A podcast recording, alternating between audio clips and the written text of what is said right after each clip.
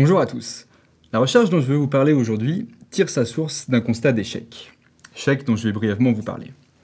En finance, il existe de nombreux articles qui montrent une relation entre la performance future d'une entreprise et ses caractéristiques intrinsèques. Ces caractéristiques peuvent être la taille de l'entreprise ou certains ratios financiers et comptables, ou bien encore sa performance passée. Et on appelle ça le momentum.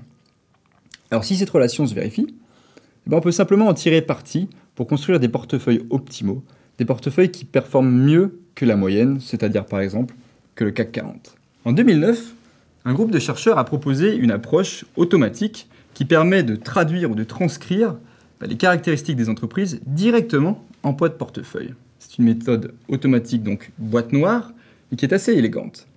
Nous étions intéressés par cette méthode et nous avons voulu reproduire le résultat. Malheureusement, nous n'y sommes pas arrivés. C'est pour ça que je dis que c'est un constat d'échec. La question que nous nous sommes posée est alors pourquoi ça ne marche pas et que peut-on faire pour que ça marche? La réponse à ces questions est simple et tient en un seul concept qui s'appelle l'effet de levier. Alors qu'est-ce que l'effet de levier?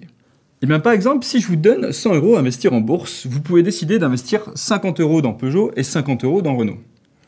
Mais si vous aimez vraiment Peugeot et pas du tout Renault, vous pouvez tout investir dans Peugeot et zéro dans Renault.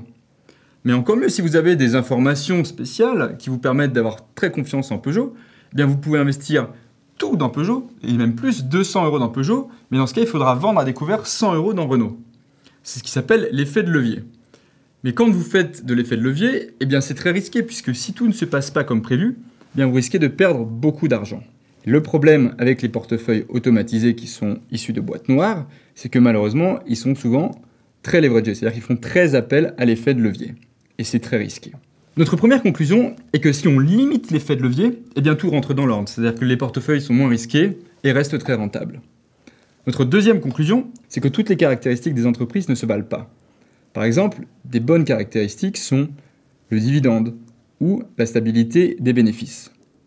Enfin, notre dernière conclusion, c'est que les portefeuilles dont on réduit l'effet de levier eh sont beaucoup plus stables dans le temps et cela permet de réduire fortement les frais de transaction.